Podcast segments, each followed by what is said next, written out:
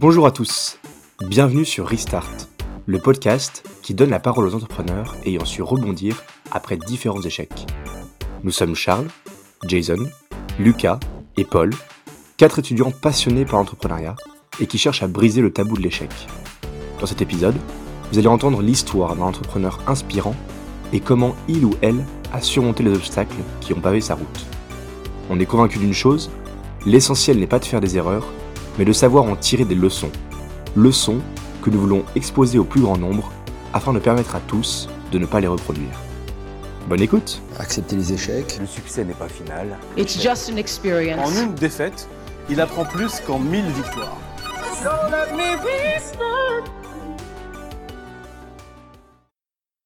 C'est parti Hello Ulysse, euh, et ben, je suis ravi d'être aujourd'hui avec toi pour euh, ce sixième épisode de Restart. Euh, bienvenue. Merci, merci Paul, c'est gentil, pour, euh, merci pour l'invitation.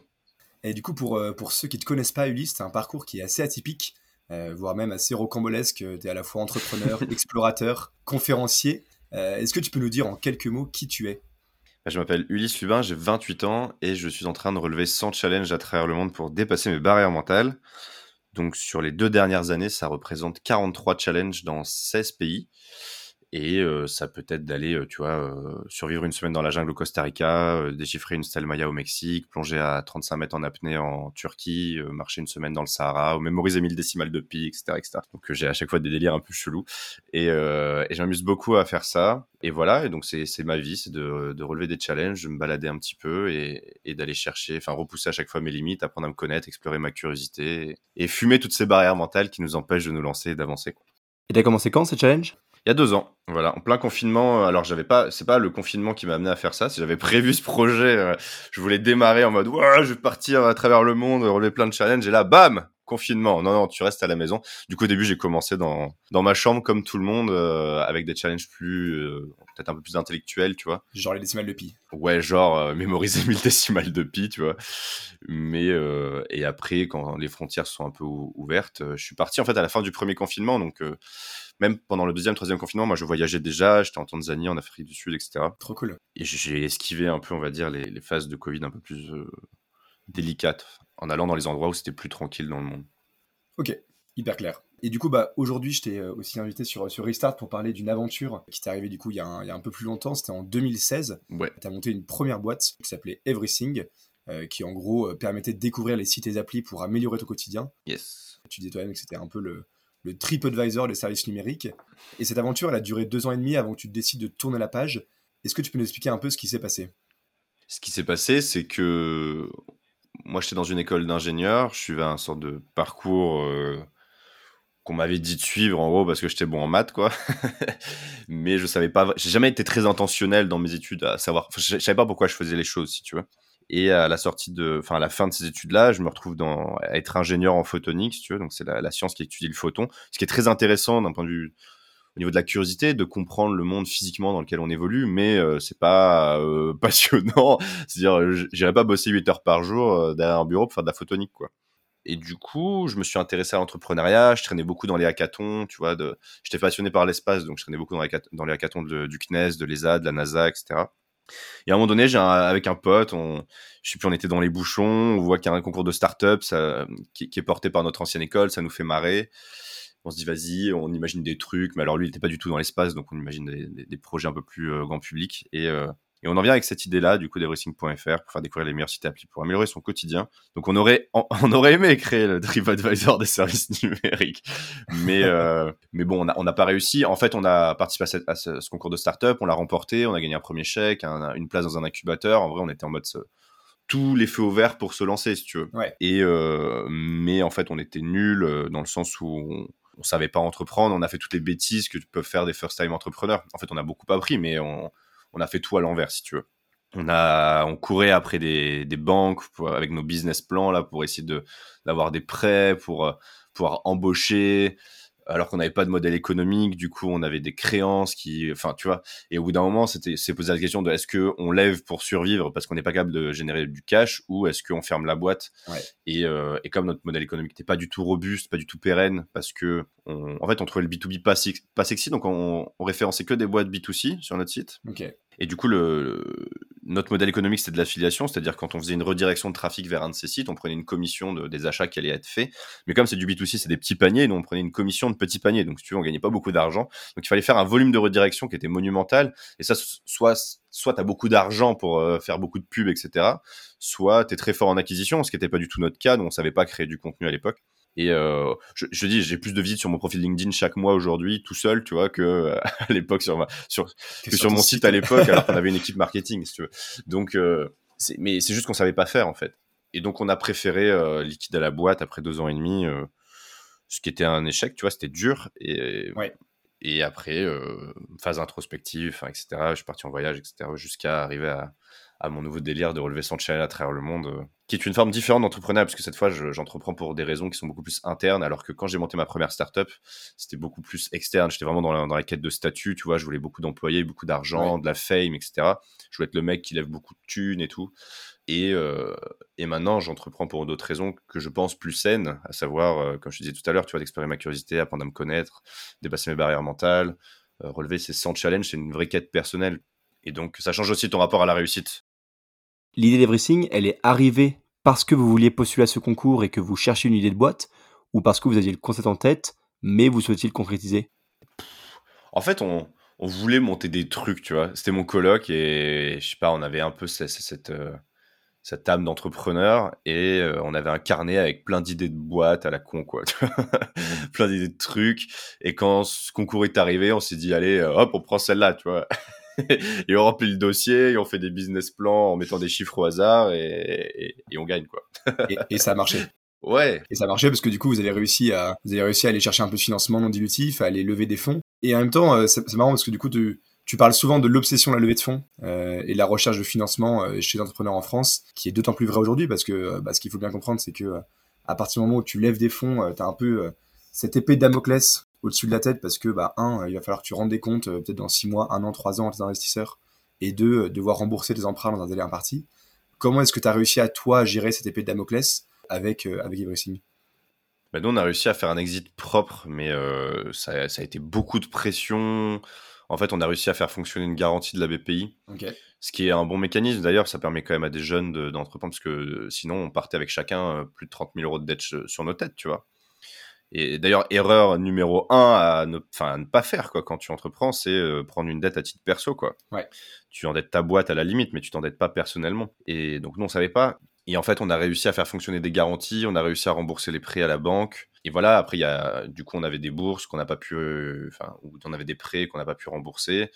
Et on a eu, je pense qu'on a eu de la chance, en fait, dans le montage financier euh, de s'en sortir correctement. Mais encore heureux, moi, en fait, d'un côté, je me dis, ouais, c'est un peu abusé de notre part, tu vois. De l'autre, je me dis, c'est quand même bien qu'il y ait des mécanismes comme ça qui permettent à des jeunes de, tenter des trucs, dans le sens où, tu vois, par exemple, moi, j'avais 22 ans quand j'ai démarré, j'avais même pas le droit au RSA parce qu'il fallait avoir 25 ans, tu vois. Et j'embauchais des gens et moi, je me payais même pas, tu vois. Donc, en fait, c'était, on était dans un délire, euh, c'était lunaire comme situation. Et, et, du coup, quand on s'est planté, ben voilà, on a utilisé ces mécanismes-là c'est quand même plus cool de sortir euh, sans dette qu'avec 30 000 euros de dette quand t'attaques dans la vie, tu vois. Surtout quand t'as essayé de faire un truc cool et que, tu vois, t'as essayé d'avoir de l'impact localement et que t'as essayé de recruter des gens. Parce que nous, on était drivés de ouf, hein. On pensait que ce qu'on allait faire, c'était trop bien, qu'on allait aider plein de gens et tout ça. Et en fait, euh... et en fait, non. et, et, en fait, non. Euh, et en fait, non. Et parce que le, parce que le pattern général pour toi, c'est que t'as pas assez parlé à tes utilisateurs? Oui, en fait, on a, on a été ultra défocus. On a fait plein de choses qu'on n'aurait pas dû faire au lieu de juste parler à nos utilisateurs, itérer sur le produit et faire de l'acquisition, quoi. Ouais. Enfin, je veux dire, euh, c'est pas sorcier. Les startups, à un moment donné, c'est faire un produit et le vendre. Hein. Ouais. et tout ce qui est, tout le reste, c'est du bruit, tu vois. C'est faire des business plans, courir après les banques, participer à des concours de startups. Tout ça, c'est du status game, tu vois. C'est pas faire un bon produit. Donc, un bon produit, c'est quoi? C'est itérer souvent sur ton produit, c'est comprendre les, les douleurs de tes clients, tu vois? Donc, c'est parler à tes clients toute la journée, quoi. Et c'est vendre. Et vendre, c'est quoi? C'est apprendre à distribuer, c'est prendre la parole en public, c'est publier sur les réseaux sociaux, c'est créer des mecs, ou apprendre à créer des tunnels de vente, ou je sais pas, ou apprendre à maîtriser la pub, mais enfin, je sais pas, mais c'est faire des trucs, quoi. Nous, en vrai, je sais pas ce qu'on a fait pendant deux ans et demi. je sais, pas. et, comment est-ce que, euh, bah, comment est-ce qu'aujourd'hui tu analyses justement cet échec? Pourquoi est-ce que tu dis que euh, à ce moment-là, euh, vous aviez pas du tout en tête justement le fait de, tester, d'itérer, de démarcher, de vendre ton produit, et que vous alliez plutôt chercher un petit peu la fame auprès des, concours, des incubateurs et, des différents financements que vous pouviez atteindre? Mais en fait, on le faisait, mais on se rendait pas compte qu'on le faisait pas suffisamment et qu'on le faisait mal, tu vois. Il y a aussi une chose, c'est qu'on était à Saint-Etienne, si tu veux, donc c'était une petite ville. On n'a pas entrepris à Paris. Donc déjà, Saint-Etienne, le prix de l'immobilier est bas, etc. Donc en fait, euh, on n'avait pas beaucoup de charges fixes. Donc en fait, on avait du temps. Et donc on n'était pas skin in the game, tu vois. C'est-à-dire, on ne devait pas réussir parce qu'on devait réussir. Euh, d'un côté, il y avait quasi aucune startup à Saint-Etienne, donc euh, on était très vite un peu les stars locales, tu vois, en mode ouais, c'est everything, ils ont de l'argent, etc. On, voit, ça, se, ça se voyait pas trop, tu vois, à Saint-Etienne. Ouais. En tout cas en 2016. Et du coup, c'était un tout petit écosystème, et donc on avait l'impression d'être trop fort, quoi. On avait l'impression que c'était normal, en fait. On, on, pensait que, ouais, Facebook, ils avaient mis 8 euh, ans euh, à trouver leur modèle économique, que Airbnb, pareil, et tout. Or, c'est faux, en fait. Oui, ils ont mis longtemps avant de, faire des milliards, mais en fait, dès la première année, ils, tapaient, ils tapaient du chiffre d'affaires, tu vois.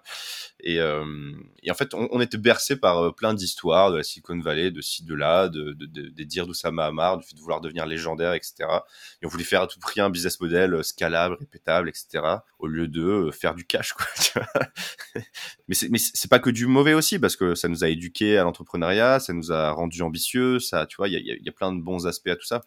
Mais euh, et puis c'est aussi on, on, démarrait, tu vois. Moi aujourd'hui j'ai 5 ans d'expérience dans l'entrepreneuriat, je ferai les choses complètement différemment. Et, euh, et, même moi, à titre solo, je fais déjà presque plus de cash que, que, que ma, enfin je, je, fais plus de cash que ma startup, tu vois. Mais parce que j'ai un skill set qui est complètement différent de quand je suis sorti juste ingénieur, tu vois. En fait, quand t'es ingénieur, tu sais rien faire, quoi. Vraiment rien. tu, tu, sais boire de la bière, mais c'est tout, quoi. je, vois, je vois très bien ce que tu veux dire. Pareil, moi après, j'ai enseigné dans une école de commerce, justement, sur euh, l'entrepreneuriat, etc. Et j'étais affligé du niveau, quoi. c'était, c'était délirant. Et est-ce que tu penses que du coup le problème que vous avez eu avec Everything, c'était parce que dès le départ vous n'aviez pas pensé au modèle économique, ou est-ce que c'est parce que vous n'aviez pas, vous pas réussi à susciter suffisamment d'engouement pour que ce modèle économique soit, soit viable? Les deux, en fait. Comme je t'ai dit, les deux skills, c'est de savoir créer et savoir vendre. Donc, d'en créer, tu as ton modèle économique et d'en vendre, tu as le distribuer. Et, nous, on n'était pas bon dans les deux. Euh, déjà, au début, euh, on n'a pas. En fait, on n'a pas testé suffisamment de modèle économique, je pense. Au début, d'ailleurs, on s'en foutait.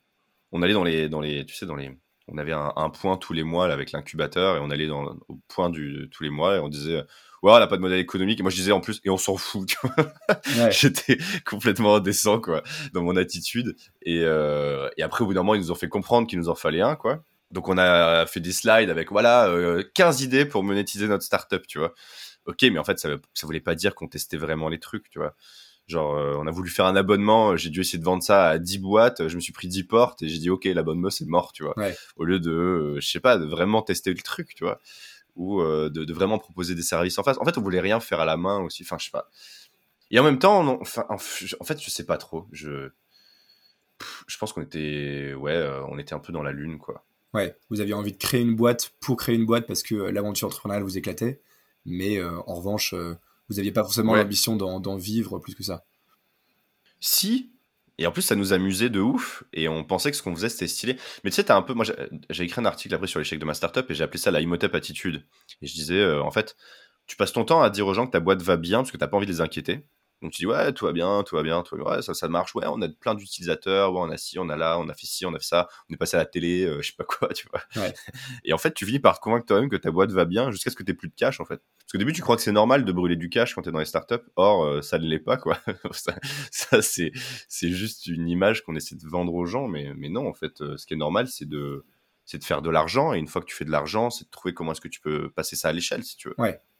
Ça, c'est une manière saine d'entreprendre, tu vois. Après, j'imagine qu'il y a des gens qui ont des grands projets de vie, qui veulent sauver le monde, mais, mais moi, j'ai arrêté de croire tous les entrepreneurs qui veulent sauver le monde euh, et tout leur pitch, et, et, je crois que ceux qui vraiment arrivent à faire quelque chose de concret, tu vois. Et là, aujourd'hui, je rencontre des gens qui, en solo, avec des solo media business, tu vois, font beaucoup plus de cash et, euh, ont beaucoup plus d'impact que euh, les trois quarts des startups qui se lancent, tu vois. Ouais, je vois. Et du coup, dans, dans l'aventure Everything, vous étiez deux associés, et j'imagine que du coup, cette, cette descente, elle a aussi été, elle a peut-être un peu altéré votre relation, en tout cas s'il y a eu des moments euh, un peu plus difficiles. Comment est-ce que toi, tu as, réussi à, passer outre tout ça et, comment est-ce que tu as vécu cette période? En fait, on s'est toujours bien entendu. On a toujours été des bons soutiens, je pense, l'un envers l'autre. Moi, j'étais beaucoup plus euh, le fonceur, tu vois, et lui, il était un peu plus âgé, donc un peu plus mature, euh, à me dire calme-toi, Ulysse. et, et en fait, je pense qu'on a tous les deux très mal vécu l'échec, différemment. Moi, je m'en suis peut-être remis un peu plus vite parce que je suis parti voyager, parce que après j'ai fait cet article qui a buzzé, donc tout de suite j'ai eu de l'intérêt de plein de gens, tu vois, qui genre du jour au lendemain, j'ai eu 45 propositions d'emploi suite à mon article. Et donc, ça m'a remis dans une dynamique un peu différente. Et là où Romain est resté un peu plus longtemps sur Saint-Etienne, donc tu vois, il est resté à l'endroit où en fait on s'était planté, tu vois, et je pense que ça, ça, ça a dû l'affecter. Mais, euh, mais ouais, globalement, ça a fait mal à tous les deux parce que, bah, comme je t'ai dit, on voulait devenir légendaire, tu vois, on voulait faire un truc de fou et tout, et en fait, on n'a rien fait, quoi. Donc, euh, il y a un moment donné où. Et puis, tu, tu prends une crise identitaire aussi. Dans le sens où euh, nous, on sortait tous les deux d'une école d'ingé, tous nos potes étaient ingé depuis trois ans, Ouais. donc ils travaillaient comme ça, ils se définissaient en tant que tels, et nous, on se définissait en tant que CEO, enfin, cofondateur de cette boîte, et euh, du jour au lendemain, bah, on n'est plus rien, quoi. Et on s'y- on- on n'est pas vraiment des ingénieurs. Enfin, on pourrait dire oui, j'ai un diplôme d'ingé, tu vois, mais je suis pas un ingénieur fondamentalement. Et, euh, et, je, et je suis un entrepreneur, ouais. Enfin, oui, mais là pour l'instant j'ai pas de boîte, tu vois. Ouais. Donc je suis qui? Et ça, ça fait mal, tu vois. Donc tu dois te reconstruire une identité à un moment donné.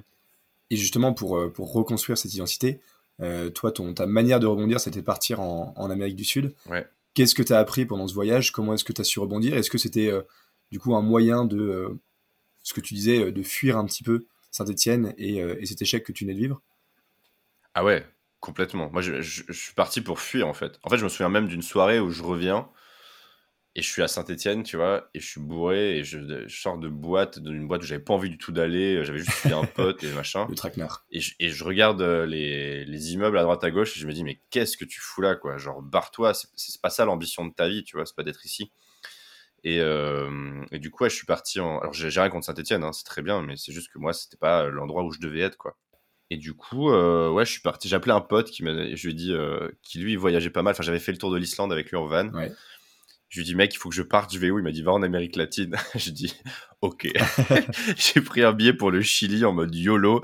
J'ai quitté mon appart et tout ça. Et voilà, j'ai juste pris un aller et je suis parti, quoi. Et en fait, ça m'a fait beaucoup de bien parce que ça ça m'a permis de penser à complètement autre chose. Et ça m'a permis pour la première fois de me poser des questions sur euh, moi, enfin, tu vois, de- de- d'entrer en introspection, de me dire qui est-ce que j'ai vraiment envie de devenir, quel est le job qui me ferait rêver, quelles sont les choses que tu as envie de faire euh, dans ta vie, tu vois. J'ai commencé, j'ai écrit ma première bucket list, etc. Ouais.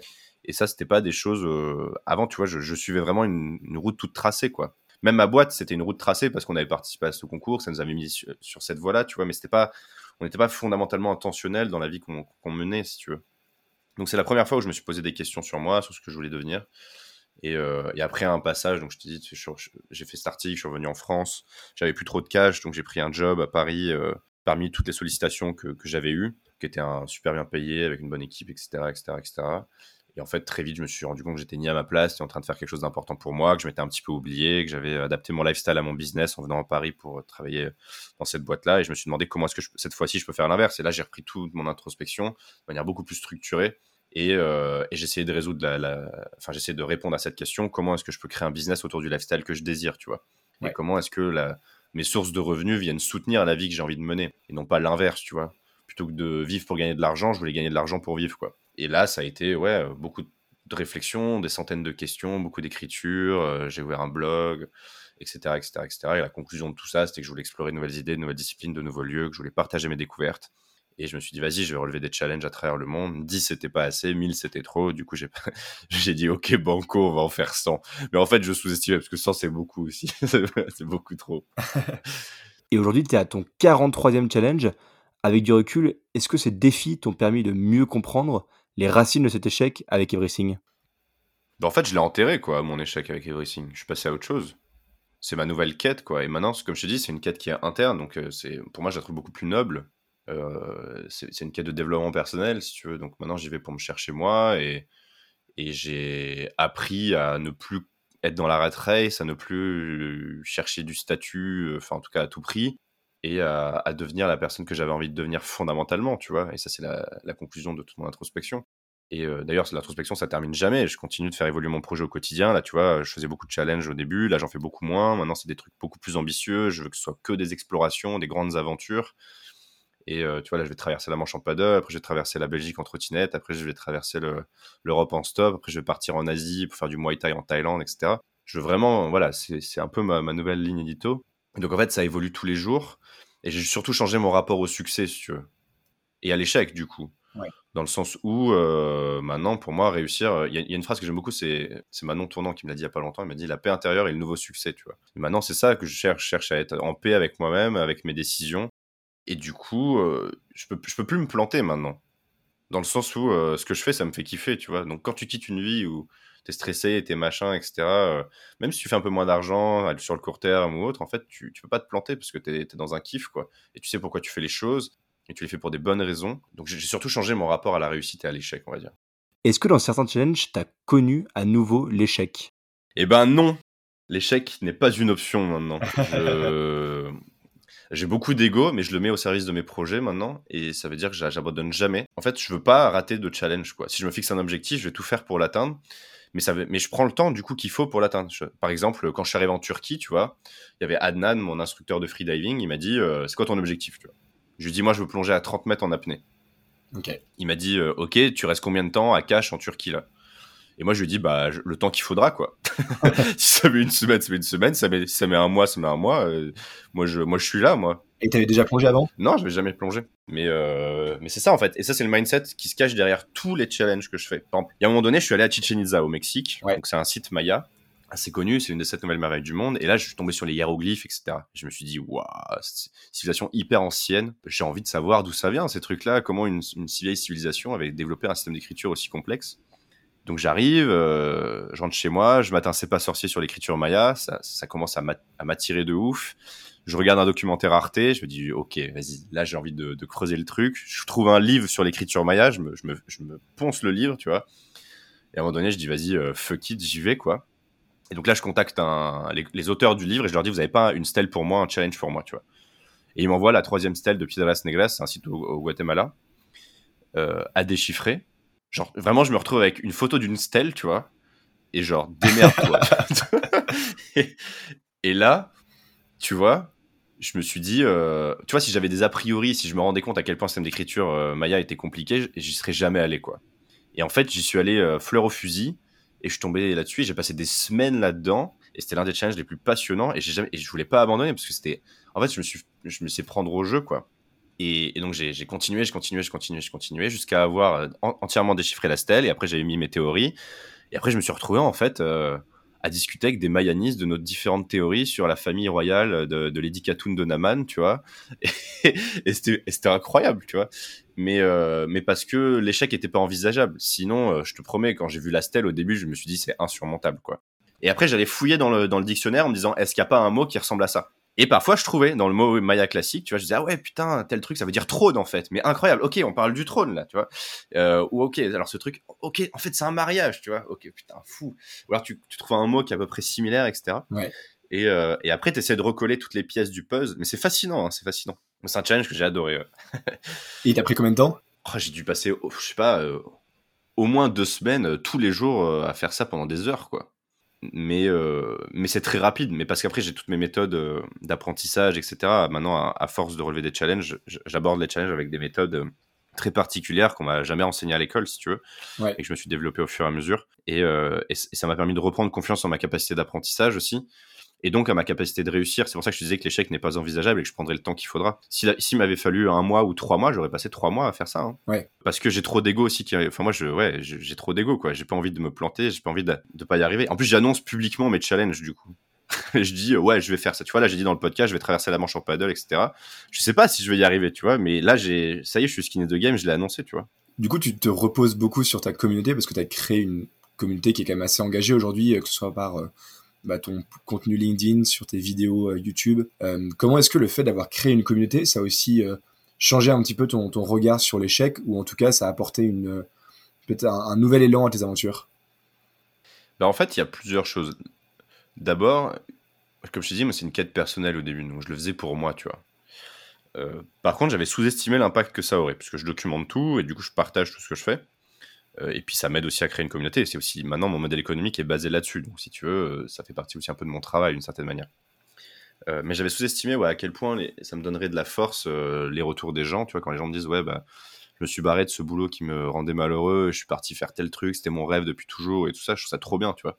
Et des messages comme ça, j'en ai tous les jours. Ou Des gens qui me disent ça fait j'ai toujours rêvé d'apprendre tel truc et j'étais jamais allé et du coup tu m'as motivé, vas-y je, je fonce et tout ça. Donc ça, ça, ça c'est le premier point.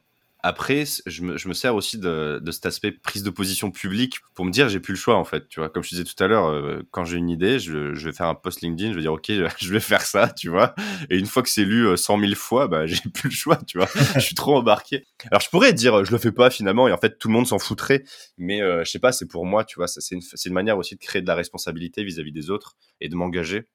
Et, euh, et, ça m'aide, ça me drive un peu au quotidien, ouais, ça. Puis j'ai envie de rendre les gens fiers maintenant, tu vois je me dis quand je fais un truc, j'ai envie que ce soit fat, j'ai envie que, que, ça claque, tu vois, et, et, je suis fier quand les gens trouvent ça stylé. C'est, tu vois que tu as de l'impact en fait avec tes contenus. Et, et aujourd'hui, c'est marrant parce qu'il y a plus en plus de marques et, même de startups qui mettent l'accent sur la création de communauté. Je pense à dans les cosmétiques à, à Merci Andy ou, ou, à Respire. Ouais. Dans un de tes articles, tu écrivais qu'une communauté a plus de valeur qu'un produit. Euh, est-ce que tu peux nous expliquer un peu ce que tu entends par là? Bah, si t'as un produit et que tu sais pas le vendre, euh, il sert à rien ton produit. quoi. C'est typique syndrome d'entrepreneur qui passe deux ans à, développer une, une app dans son garage et qui la met sur, euh, dans la scène et tout le monde s'en fout. quoi. Alors que si t'as une communauté, eh ben, tu peux écouter euh, les, les, signaux de ta communauté et tu peux proposer des produits. Et en fait, tu maîtrises déjà la distribution.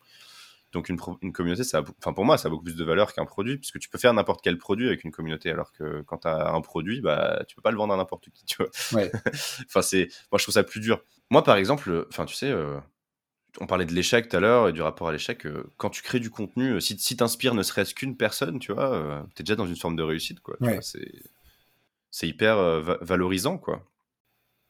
Est-ce que tu peux nous parler un peu des nouveaux challenges que tu souhaites te lancer dans les mois qui arrivent et comment est-ce qu'ils participent à ta quête de sens personnel Ouais, là, là, je fais une petite pause là pour préparer justement les traversées de cet été. Puis j'ai une grosse conférence qui arrive sur les barrières mentales et, et, je suis en train de tourner une vidéo de 130 vidéos TikTok aussi, donc enfin une série de 130 vidéos TikTok, donc il euh, y a du boulot. Euh, mais cet été, ouais, je, donc je vais commencer par traverser la Manche en paddle. Ouais. En tout cas, je vais essayer, mais je vais y arriver. Et euh, ensuite, je vais traverser la Belgique en trottinette électrique une sorte de j'irai recharger chez vous, tu vois, euh, en toquant chez les gens en mode euh, j'ai plus de batterie, euh, je peux rester là. et euh, après, je vais donc après ça va m'amener jusqu'aux Pays-Bas. L'idée après, c'est de rejoindre la mer du Nord okay. et de rejoindre la mer Noire, donc en stop. Donc je vais me pointer avec un panneau Black Sea, tu vois, et voir où ça me mène. Et, et ensuite, je vais partir en Asie, donc ça va mener au Challenge 46 pour relever les quatre derniers challenges ça c'est le plan que j'ai. Alors ça peut évoluer tu vois parce que je sais déjà pas où je vais dormir la semaine prochaine si tu veux donc mais euh, dans ma tête c'est à peu près comme ça d'aller en Asie donc euh, je sais pas encore trop où est-ce que je vais aller mais l'idée ouais, c'est de me faire quatre, quatre pays avec quatre challenges tu vois sur 4 5 6 mois quelque chose comme ça. Ça va m'amener probablement en début 2023 là je vais faire une pause parce que j'arrive au challenge numéro 50 et je vais écrire un livre sur les barrières mentales okay. euh, donc là je vais prendre un petit peu de temps pour vraiment mettre au clair et, et, me vider de tous les concepts que j'ai accumulés ces deux dernières années, si tu veux, et, euh, et, de les illustrer à travers mes différentes histoires. Et ensuite, je vais probablement, pour la deuxième partie, ralentir et faire plus que des grandes expéditions. J'ai plus envie d'être le. En fait, j'ai pas, pas envie d'être un youtubeur d'un point de vue d'identité. J'ai pas envie de faire une vidéo par semaine. Je m'en fous de faire ça. Moi, Mmh. je, je, vais être un explorateur. Tu vois, je veux faire des grandes choses et et, euh, et, de temps en temps raconter mes histoires. YouTube est un canal pour raconter mes histoires, mais, mais c'est pour ça que je ne vais pas percer, tu vois, je vais pas avoir 10 millions d'abonnés sur YouTube parce que je, je suis pas régulier, moi. Mais c'est pas qui j'ai envie de devenir, tout simplement. J'ai vraiment envie de devenir, tu vois, cet explorateur écrivain qui écrit après des livres de ses traversées, un peu comme Sylvain Tesson, tu vois, il m'inspire beaucoup, Ouais. Mike Horn. Ça, c'est le genre de, de, de personnalité que j'aimerais bien, enfin, envers qui je m'identifie et qui m'inspire beaucoup, quoi. On arrive quasiment à la fin de cet épisode et le but de Restart, c'est surtout de donner à nos auditeurs des clés pour retenir des leçons et ne pas reproduire les mêmes erreurs. Je vais donc te poser trois questions assez courtes. Il faut que je réponde de manière courte aussi, parce que moi je suis prolixe à Alors... chaque fois je raconte ma life. tu peux répondre de manière courte, tu peux répondre de manière, euh, de manière un, peu, un peu plus longue, il n'y a, a, aucun souci. Ok. La première, c'est dans tes différentes aventures, quel a été l'échec ou l'erreur qui t'a fait le plus apprendre? Bah, je, ah, je pense que c'est quand même Everything, tu vois. C'est c'est celle qui m'a fait le plus mal parce que c'est celle dans laquelle j'ai investi deux ans et demi de ma vie, tu vois. J'ai eu d'autres plantages, d'autres trucs, tu vois, genre je, je, me suis barré de ma prépa en plein, coup, en plein vol, etc. Mais finalement, j'ai quand même réussi à avoir une école d'ingé. euh. Il m'est arrivé deux, trois couilles, mais globalement, après, j'en ai pas eu beaucoup quand même. J'ai été assez épargné par ça. euh. Mais ouais, le, le plantage d'Everything, celui qui m'a fait le plus mal, et du coup, celui qui m'a fait le plus apprendre. Moi, je pense qu'en fait, il faut. Tu vois, je vais être prolixe. Euh, Je vais ouvrir une parenthèse. Allez, c'est parti. Moi, je suis un très mauvais perdant. Ça me. Je déteste perdre. Quand j'étais petit, je pétais des câbles, tu vois. ouais. Euh, maintenant, j'ai appris à gérer mes émotions, mais, euh, mais je rage toujours intérieurement quand je perds. Et du coup, j'ai rendu mes, dé mes défaites hyper douloureuses pour avoir la rage, pour ne plus avoir envie de perdre. Et j'ai aussi, au contraire, appris à célébrer mes victoires, tu vois. Parce que euh, quand tu célèbres, eh ben, c'est cool et du coup, ça donne envie de continuer de gagner et, et ça nourrit ton imagination, etc. Donc c'est ça. Et donc celle-là, c'est celle qui m'a fait le plus mal. Et c'est celle qui m'a du coup euh, le plus vexé aussi dans mon ego. Et c'est ce qui m'a dit, ok, je, je, je, vais partir faire un truc encore plus fou, tu vois, mais en solo cette fois. Et, euh, et du coup, je pense que c'est du coup celle qui m'a le plus appris, parce que c'est celle qui m'a le, plus drivé en fait sur la suite, quoi. Après, c'est a posteriori, tu vois, quand tu fais ton introspection, tu te rends compte de toutes les raisons pour lesquelles tu t'es planté, que tu le faisais pour une question de statut, d'ego, etc. Mais du coup, tu apprends, enfin, j'ai appris de cet échec pendant des années, euh, enfin, pendant les 2-3 ans suivants, quoi, tu vois. Ouais. Même encore aujourd'hui, je tire des leçons de ces trucs-là. Parce que je vois ce que je fais aujourd'hui, je me dis, putain, c'est comme ça qu'il faut faire, en fait. Et ah oui, je faisais ça comme ça à l'époque, tu vois. Ça, c'était bêtise supplémentaire. Ouais, c'est celle qui t'a construit et qui t'a permis euh, aujourd'hui de te lancer aussi dans, dans ces défis-là. Parce que, parce que tu t'es rendu compte que ce que tu faisais, c'était pas forcément euh, ce que tu voulais profondément au fond de toi. Et que, euh, que du coup, tu t'es lancé derrière dans ces challenges qui, qui correspondaient peut-être plus à ta personnalité et à ton mode de vie. Ouais. Puis c'était ma plus grosse défaite, quoi. C'était celle qui a fait le plus mal, quoi. Tu vois. Ah, je vois. Quel conseil tu aurais aimé recevoir avant de te lancer dans l'entrepreneuriat? Euh...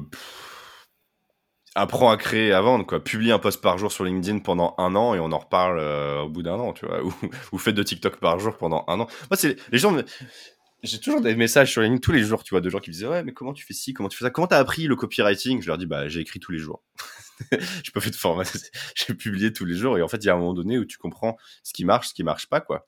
Et c'est pareil, là j'ai des messages de gens qui veulent se lancer, qui veulent lancer des startups. Tout à l'heure j'ai reçu un message de quelqu'un qui m'a dit ouais j'ai un projet etc. Euh, je me demandais est-ce que c'est essentiel de, faire une startup, de passer par des incubateurs etc. Je lui dis non, euh, c'est souvent un défocus, une perte de temps publie un post par jour sur LinkedIn en documentant comment tu montes ta boîte. Euh, fais un TikTok par jour euh, pour, pour montrer ce que tu fais au quotidien, tu vois. Et euh, dans un an, on en reparle, tu vois. Et en fait, dans un an, probablement, ce qui va se passer, c'est qu'elle aura créé sa distribution, qu'elle aura plus qu'à vendre son produit. Et ça, c'est le pouvoir de la communauté. Et on en revient à, ce qu'on disait tout à l'heure, tu vois. Donc, c'est ça que j'aurais aimé comprendre avant. Tu vois, Everything, si je le relançais aujourd'hui, qu'est-ce que je ferais? Je ferais un média, je ferais pas un produit. Ouais je ferai un média où je dirais, OK, chaque jour, je vais présenter un service trop cool, tu vois. Et je vais expliquer pourquoi c'est cool et on va aller le tester. Et, euh, et, ça, je vais le faire sur plein de trucs. C'est-à-dire, je vais faire une vidéo TikTok où je vais expliquer pourquoi ce service est trop cool. Je vais faire un post LinkedIn où je vais expliquer pourquoi ce service est trop cool. Je vais faire un article de blog ou un peu plus détaillé avec, le, avec un petit test, etc. Et euh, tout ça, je vais le référencer sur un site simple, tu vois. Je peux faire un Notion au début, un truc très très simple, quoi. Et voilà. Et comment je ferai du cash très vite? Ben, à force de faire ça pendant un an, si tu veux, tu, vas rassembler des gens qui sont curieux, qui ont envie de découvrir à chaque fois des nouvelles pépites, tu vois. Et euh, pareil, euh, à la fin de la semaine, j'enverrai une newsletter avec le récap de tout ce que j'ai traité dans la, chaque jour. Donc, tu vois, voilà les sept, euh, les sept services de la, de la semaine, quoi. Et je vendrai des packs médias, quoi. Tu vois, je vendrai ça aux entreprises en disant, bah, on te référence et en même temps, du coup, hop, tu vois, tu vas être sur TikTok, sur Insta, sur LinkedIn, sur machin. On a 200 000 abonnés cumulés. Ça coûte 10 000 balles, tu vois. Et on fait 10 000 balles par jour, quoi, tu vois. Et, ça, je pense que c'est pas un modèle économique qui est euh, délirant. Et si tu fais 10 000 balles par jour, bah, es à 300 000 de CA par, par mois, es déjà à 3 millions de chiffre d'affaires par, tu vois? Ok, c'est pas scalable pour l'instant, mais tu construis déjà une communauté. Et après, peut-être que tu peux faire un produit où les gens peuvent venir se référencer naturellement, payer un abonnement ou quoi. Mais ça, ce serait l'étape d'après. Ok, hyper intéressant. Quelles leçons ou conseils tu donnes aux entrepreneurs qui nous écoutent pour rebondir après un échec? Moi, je sais pas si j'ai des bons conseils pour ça. Moi, c'est l'introspection qui m'a sauvé, quoi.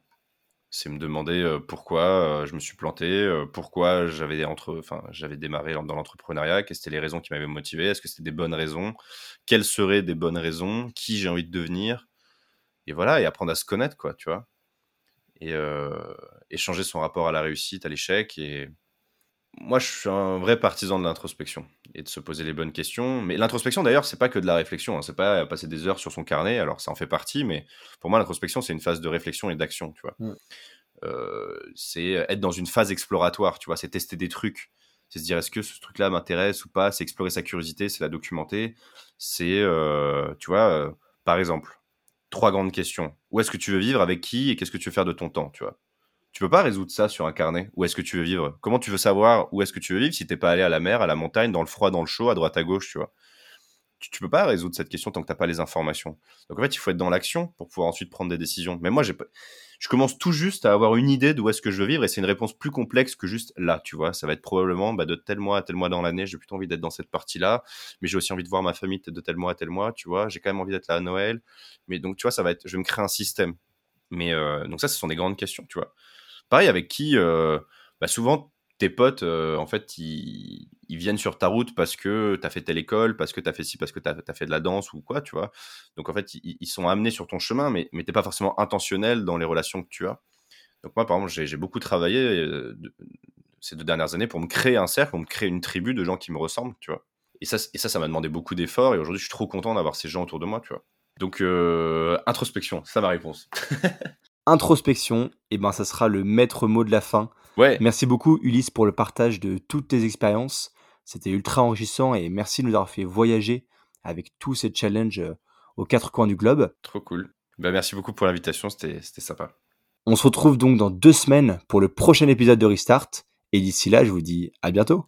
Salut Ça fait un peu le, le su de, de Ronaldo. Su Merci à tous d'avoir écouté cet épisode. S'il vous a plu, n'hésitez pas à le partager à parler de nous autour de vous et nous noter 5 étoiles avec un super commentaire pour permettre au plus grand nombre de nous écouter et de tirer les leçons de ces échecs. C'était Paul Desjonquières, à bientôt pour un prochain épisode de Restart.